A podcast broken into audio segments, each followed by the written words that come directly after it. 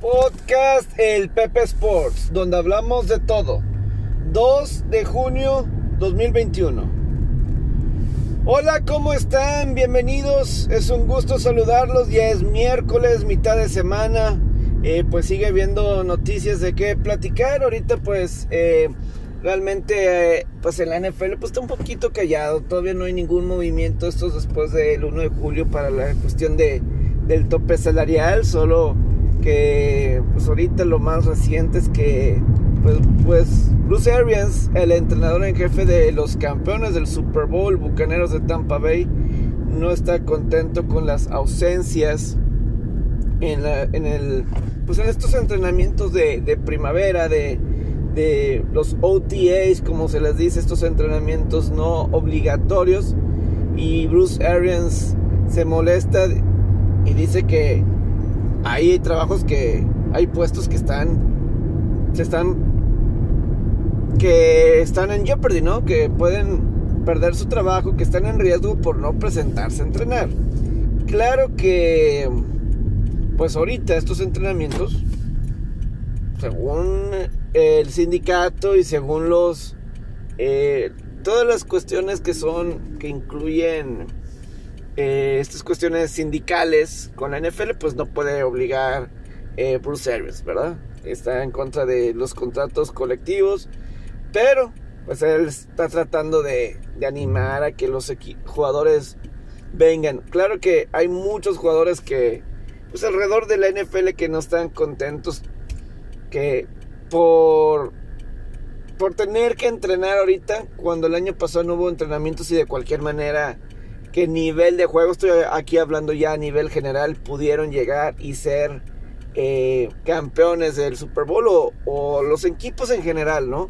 Que pudieron tener una temporada ya, pues que no fue factor que no hubiera receso de temporada, que de cualquier manera el nivel de juego fue bastante bueno, bastante aceptable, ¿no? Entonces, pero muchos equipos o los jugadores el sindicato están diciendo que, que las condiciones no están siendo lo suficientemente justas para poder tener eh, o justas, no que justas, sino que no se sienten seguros por la cuestión del COVID.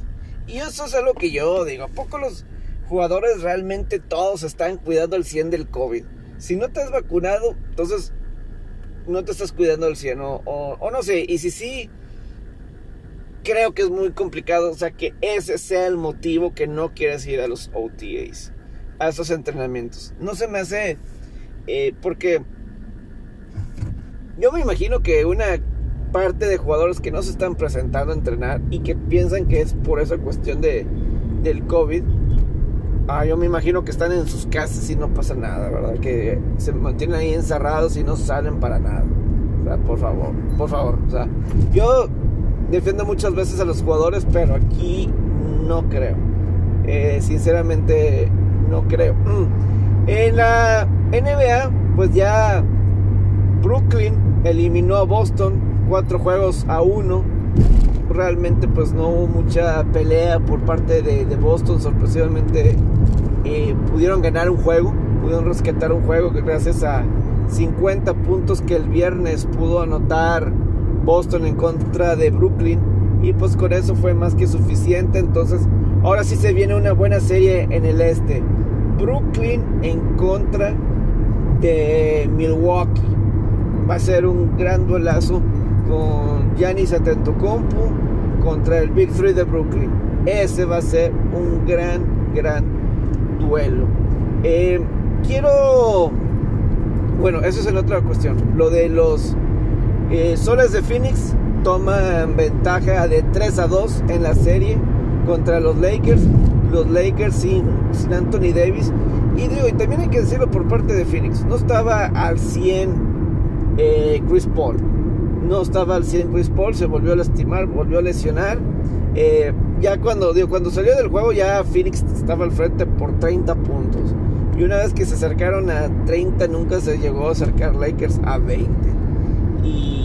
Y realmente pues no, o sea, sin Anthony Davis la verdad es que Lakers está difícil. Es que, bueno, Dennis Schroeder creo que se fue 0 de 9. Kyle Kuzma, nada que ver. Kyle Kuzma, no, o sea, no, Kyle Kuzma no, no es, he's not a difference maker ahí con, con los Lakers, es la verdad.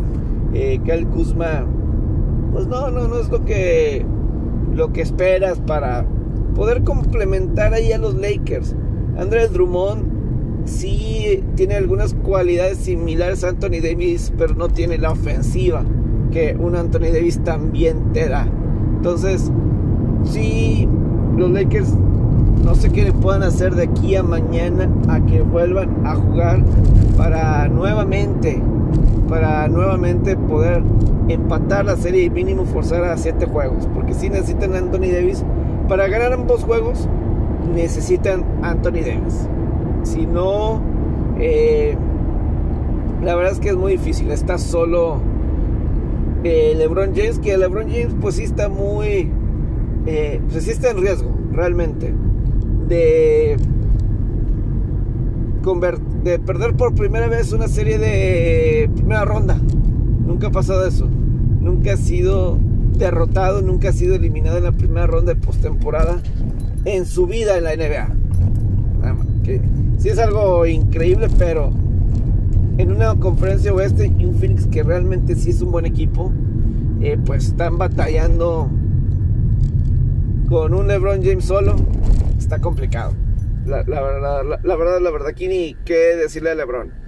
Aquí pues es obviamente que está, está solo en estos momentos, ayer estaba solo, eh, sobre todo cuando tienes a Dennis Schroeder, que se fue 0 de 9 en su participación ayer, 0 de 9.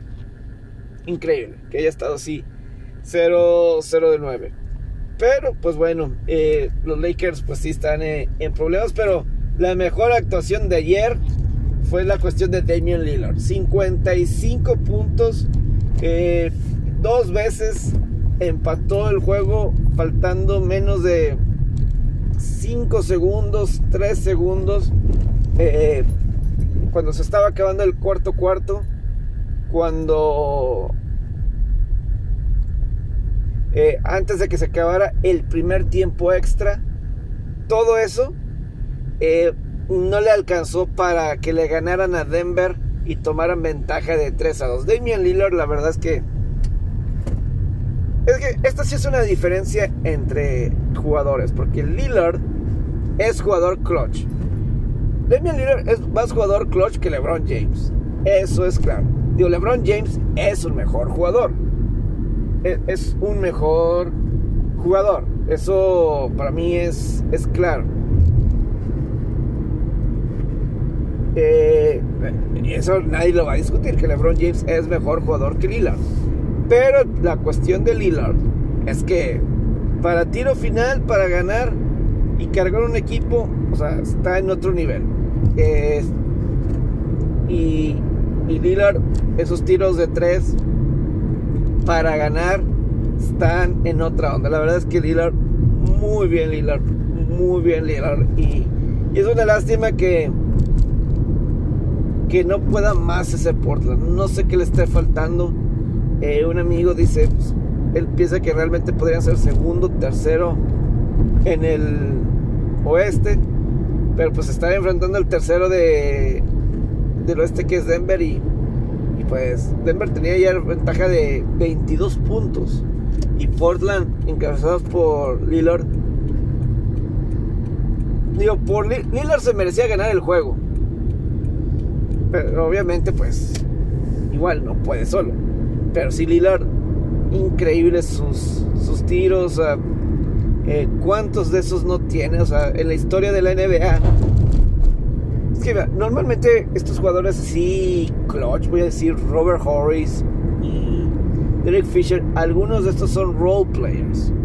Pero aquí Damian Lillard pues es una estrella, un verdadero estrella. Y eso es lo que en parte lo hace diferente. Digo, Michael Jordan pues combinaba todo, porque pues obviamente esos tiros finales de Michael, eh, que sí creo que era más eh, clutch que, o sea, obviamente mejor en los tiros finales que a lo mejor un Kobe, que Kobe Bryant también tuvo sus tiros. Y LeBron James también ha tenido los suyos, pero él muchas veces prefiere pasar que tirar en esas situaciones. Eh, pero sí.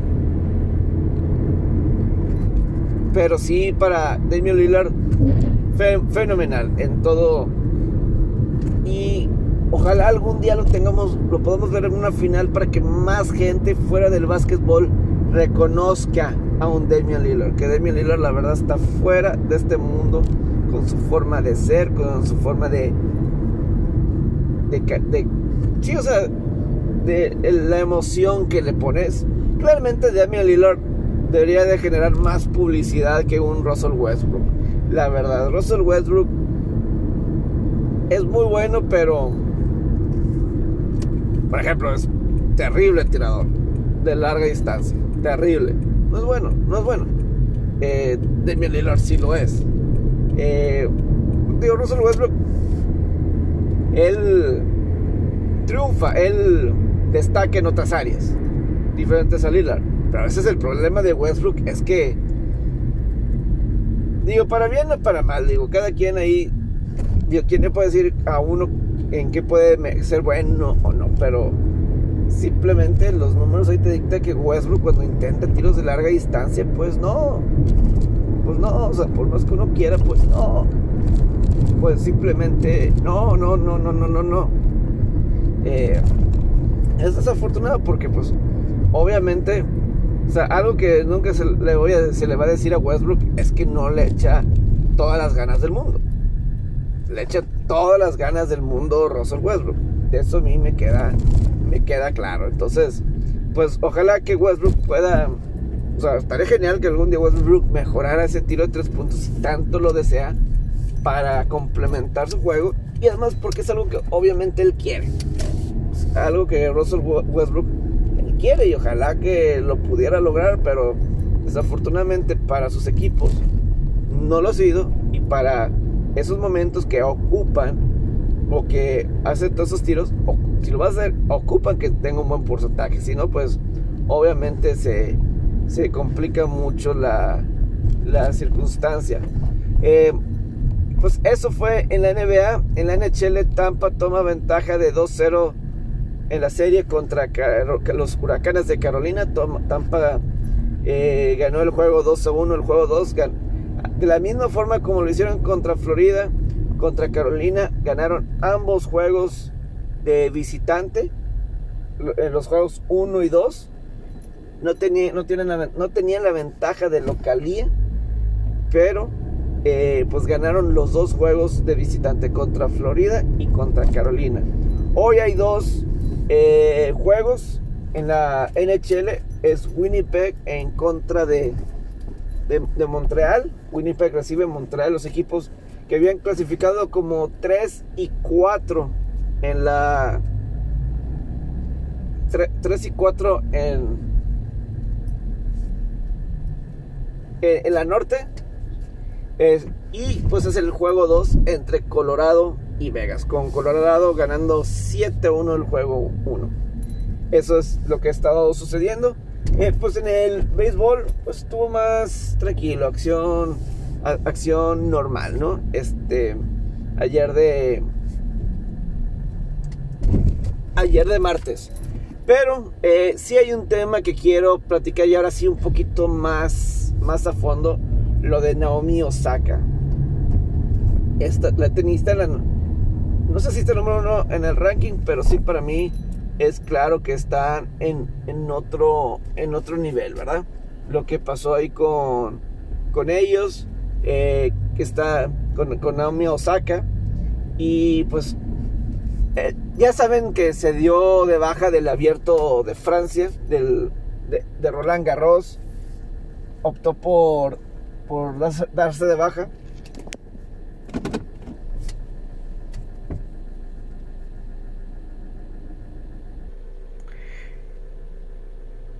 Pero sí, lo de Naomi Osaka que pues se dio de baja del abierto de Francia después de que ella eh, no quería hablar en conferencia de prensa citando salud mental por las cuestiones negativas que puede haber en conferencias de prensa, preguntas negativas, preguntas difíciles y que pues que no quería lidiar con, con eso. Y digo, aquí sale otro tema porque pues ha habido varias, eh, mucha gente ha apoyado a Naomi Osaka y es... Y hay que apreciarla con todo esto de la salud mental y todo eso y esta ansiedad que pues hasta uno, ¿verdad? Constantemente estamos lidiando con con eso, ¿no? Con esa salud mental, con problemas que podemos tener. Y pues, sí, yo también, yo también. O sea, esto de, de la pandemia está bien gacho, aislarte, estar aislado y, y otras cuestiones que ahí salen que uno no entiende de, de, la vida y pues te pegan, te pegan, te pegan así fuerte, fuerte y, y es, es gacho, es gacho, es gacho. Entonces por ese lado, si eso es lo que le causa, pues hijo, pues qué te puedo, qué te puedo decir. Pero eh, espero que se den, se, se den cuenta, eh, porque por otro lado, vi declaraciones, repito, hay varios, sobre todo otros atletas de otras industrias, como eh, voy a decir, un Steph Curry que lo apoyó, apoyó a Osaka deseándole bien, etcétera. Serena Williams también. Pero eh, voy a comentar lo de Venus Williams. Ahora, ahora. Bueno, voy a empezar por esta parte de... No, voy a empezar con lo de Serena. Voy a empezar con lo de Serena. Dice Naomi Osaka que empezó con su depresión a raíz del abierto de Estados Unidos 2018, cuando lo ganó. Cuando hizo su berrinche Serena Williams. Y en ese momento, pues Ahí me está indicando que de alguna forma Serena Williams fue responsable, ha sido responsable. Y, y pues eso realmente, pues a mí sí, sí me marca que... Pues que está bastante... hay algo que Serena Williams, no sé si se haya disculpado bien formalmente con ella, pero pues... Y quizás si, si haya sido por eso, pero pues es algo que a mí se me viene a la mente. Pero bueno, eh, ayer vi una declaración de... Ayer vi una declaración, quiero poner, eh, lo estoy buscando. Eh, a ver si, si, lo, si lo encuentro. De Venus Williams. Es que aquí estoy buscando, nada más que pues a veces esta cosa de se teclea mal, etcétera. A ver. Aquí voy a buscar Venus Williams.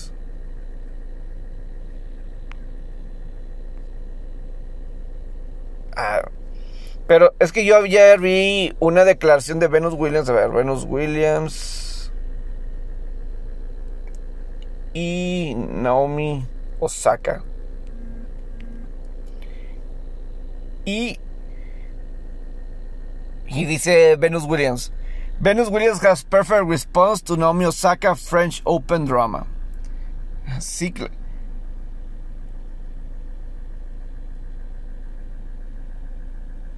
Dice, esta es la declaración de Venus Williams. For me personally, how I cope, how I deal with it, was that I know every single person asking me a question can't play as well as I can and never will. So matter so no matter what you say or what you write, you'll never light a candle to me. Es decir, yo como dice Venus Williams, yo como lidio con estas situaciones que yo personalmente yo sé que no hay que cada una de no hay que yo sé que cada persona que me está haciendo una pregunta en conferencia de prensa me imagino no puede jugar igual de bien que yo y nunca lo hará. Nunca jugará igual de bien que yo. Entonces no, no importa lo que diga o lo que escriba. Eso nunca va como que me va a preocupar. Yo lo que voy a decir de esto. O sea, yo no puedo entender. En el caso voy a decir de una Venus Williams. No, o sea que está joven todavía. ¿Ok? Venus Williams, pues obviamente toda la trayectoria que tiene y una de las mejores tenistas de la historia. Pero no se han dado cuenta cuál es la función de esas conferencias de prensa. No tienen ni idea. No saben el por qué. De, de qué se trata las conferencias de prensa. O sea, la verdad, o sea, no, no han entendido. O sea, no, les, no te estamos, no estamos ahí para preguntarte porque pensamos que sabemos más que uno. Porque sabemos más, o sea, y aquí sí me voy a poner en el papel de, de reportero porque pues nunca sabes. A lo mejor puede haber la oportunidad algún día de entrevistar a alguien de ellas. O no sé, digo, me ha tocado, no sé, Rod Woodsons, etcétera. O sea, a mí yo creo que si me pones en algún deporte, o sea, fútbol americano, básquetbol, eh, todo eso, creo que se tiene el conocimiento suficiente para hacer buenas preguntas. O sea, buenas preguntas constructivas para tratar de una comunicarle al aficionado, al televidente, a la persona que esté consumiendo esas respuestas lo que necesita saber de la participación de alguien en algún partido. Yo no espero. Eh, o sea, hay cosas que si no quieres contestar, no contestes. Como si es algo personal. Eso es, cada quien si lo hace. O no. Pero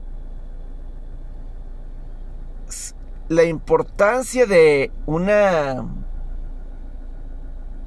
de las conferencias de prensa para los aficionados es importante. No se dan cuenta que esas conferencias de prensa es un es una conexión entre con el aficionado. Nosotros somos el ponemos el micrófono y somos el, el vínculo con el aficionado. Y, y, yo creo que es parte importante saber si es en el caso del tenis, qué hiciste o, por ¿Por qué eh, estás abajo 3 a 1? ¿Qué estás pensando en ese momento? O se viene el match point, que es lo importante eso. Ganas un partido. Oye, ¿qué opinas del siguiente partido? ¿Qué opinaste de este juego? ¿Fue complicado? ¿No fue complicado? Eh, algo, ¿no? Eh, creo que en su gran parte no hay malas leches. obviamente como en todo, como hasta hay deportistas malas leches, hay reporteros malas leches que pues quieren hacer todo por por más, ¿verdad? O sea, que está, o sea, que quieren lucirse de más, etcétera. Eso lo existe, existen los deportistas, existen periodistas, existen políticos, existen todas todas las partes.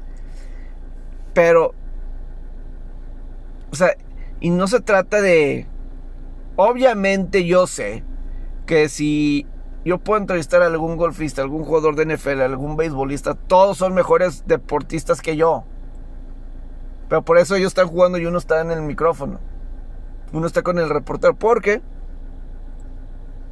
Pues uno. O sea, a mí simplemente me queda claro. De la, de la misma forma. ¿Ok? O sea, de la misma forma que ellas pueden decir ellas o algún deportista que no le gusta hablar con la prensa, de la misma forma que ellos pueden decir, es que tú no juegas, tú no juegas mejor que yo, o no eres igual, no eres bueno igual que yo en mi profesión, que yo puedo decir lo mismo, se puede decir viceversa. Si no has estado en la prensa, si no has estado ahí, no sabes exactamente. No, no sabes exactamente la función del reportero, no conocen la función de los medios de comunicación y cómo eso ha ayudado para que tú tengas la carrera que tengas y, los, e, y que tengas la posibilidad de ganar mucho dinero. Porque en parte, obviamente, son ellos, ellas, que ganan eh, sus partidos, campeones y todo eso, y eso los pone en una vitrina importante. Pero estando ahí, tienes que comunicar, sobre todo si quieres dar el siguiente paso. Digo, gente como Venus Williams, todos los patrocinadores que tiene. su hermana, Serena Williams, todos los patrocinadores que tiene. Porque entonces, eso me quiere decir que nada más alguien, nada más Serena Williams puede hablar con ella.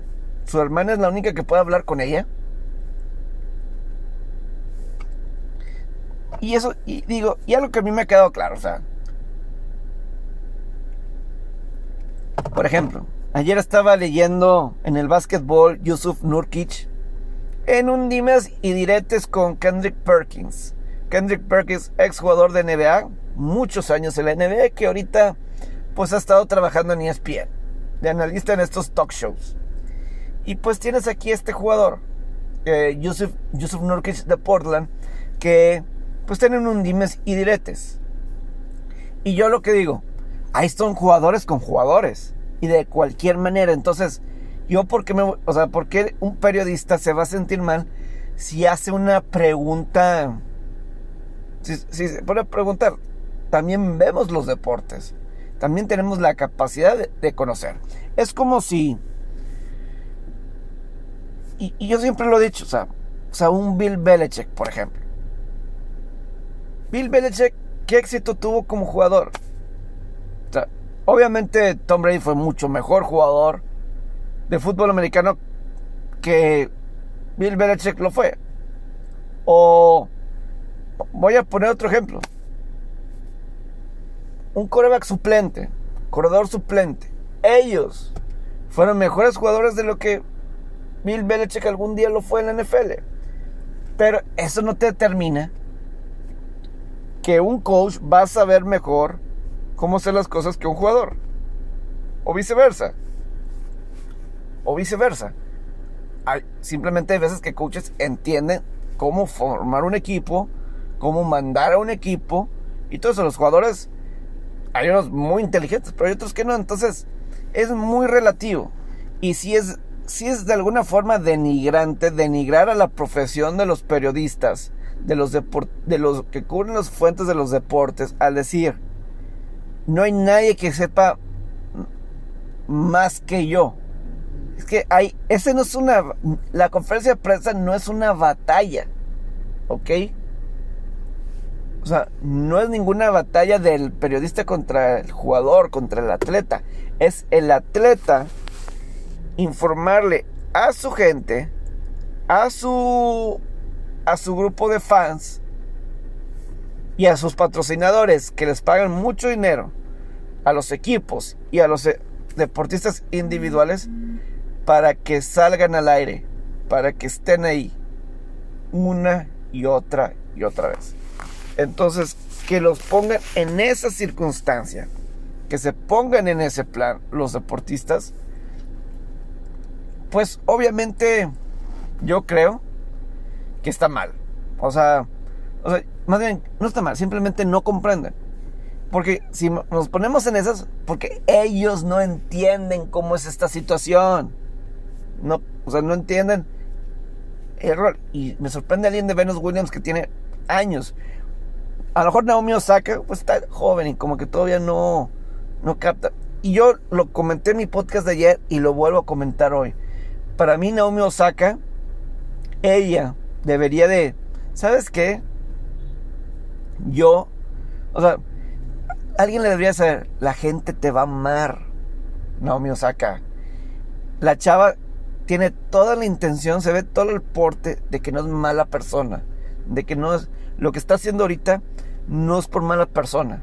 Se ve, o sea, yo honestamente lo siento. Se ve alguien y, y que me, espero que se me permite, se ve alguien, se ve una persona linda, linda, con buenos modales, muy respetuosa y mucho Y me gustó la explicación que dio del por qué se dio de baja de, del abierto, abierto de Francia. Tiene todo el sentido del mundo. Y es respetable. Pero aquí obviamente es una aceptación de ella, de cuando habla con la gente, cuando habla con los periodistas, que se dé cuenta de que ella es una buena persona.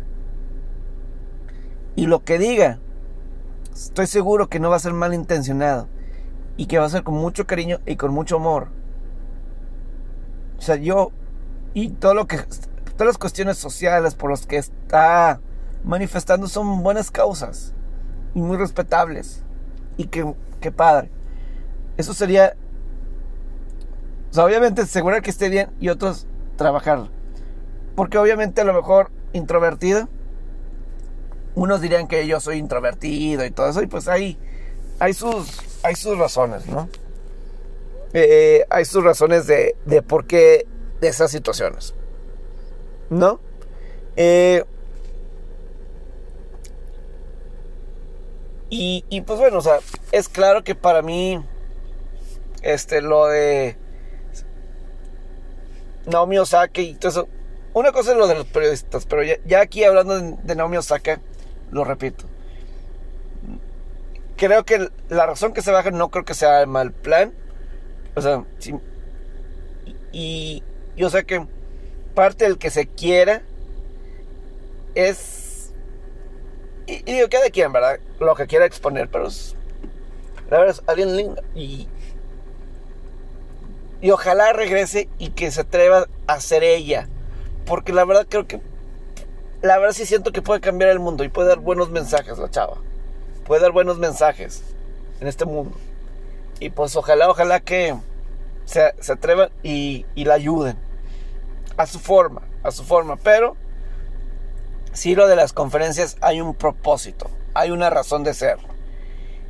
Y a lo mejor ahorita ya hay otras formas de conectar con los periodistas, con los aficionados, hay otras formas que hace 10, 15 años no había, pero pues se tiene que... No es nada malo las conferencias, no es nada malo hablar con los periodistas, no es malo, no es malo. Eh, si tienes algún problema con algún periodista, que lo reporte con alguien. Tiene que ver alguien de que, oye, este cuate se está pasando con las preguntas o no sé, y ya. Eh, se habla, no sé, ¿verdad? Es lo que yo creo. Eh, ahorita me está entrando noticia de último minuto que Danny Ainge se da de baja como presidente de operaciones de, de la de los Celtics de Boston y Brad Stevens pasa a la o va a ocupar ese puesto. Eh, necesito pues digerirlo más, digerirlo un poquito más esa, esa cuestión y quiero ver desde cuándo está Danny Ainge ahí al frente como ejecutivo. Eh, pues fue, estuvo en el 2000, fue parte del equipo que formó el 2008, que fueron campeones. También fue coach del 96 al 99 con los Soles de Phoenix. Y quiero ver desde cuándo. Fíjate que Wikipedia no viene desde cuándo. 2003 fue contratado como eh, ejecutivo de operaciones de básquetbol de los Celtics. A mí honestamente creo que underachieve bien cañón Danny Ainge. Está en una plaza importante como es Boston, como y que le van a dar, le dieron muchas oportunidades con muchas oportunidades de hacer cosas importantes, de traer jugadores importantes. Y realmente para que llegaran nada más dos finales y ninguna del 2010, sí creo que quedó a deber sí creo que quedó de ver. Y ahora ponen a Brad Stevens, que para mí también ha quedado de ver como entrenador ahí en Boston, que ya está afuera. Sí, la verdad, la verdad, este, no me agrada. No me agrada. Eh, no se me hizo un buen. O sea, no se me hizo que hizo un buen trabajo. Ninguno de los dos. Y ahora vas a poner a Brad Stevens de operación de básquetbol. Es lo que yo no sé. Yo creo que no ha hecho un buen trabajo no hizo un buen trabajo o no hizo lo suficiente. Creo que tenía para más. Y nunca conformó. Fuera de ese Big Three de Paul Pierce, Kevin Garnett y compañía. Creo que no pudo formar algo más diferente. Y ahí están los resultados. Esta descalificaron como séptimo, desilusionaron al estar como número 7 de toda la NB, de toda la conferencia este y pues perder 4-1 la serie contra Brooklyn. Sorpresa fue que perdieron un juego contra Brooklyn. Que digo que lograron ganar un juego a Brooklyn. Así es. Pero bueno, estoy llegando ya al final de esta edición de podcast. Ojalá que les haya gustado y pues que tengan un excelente un excelente día. Saludos.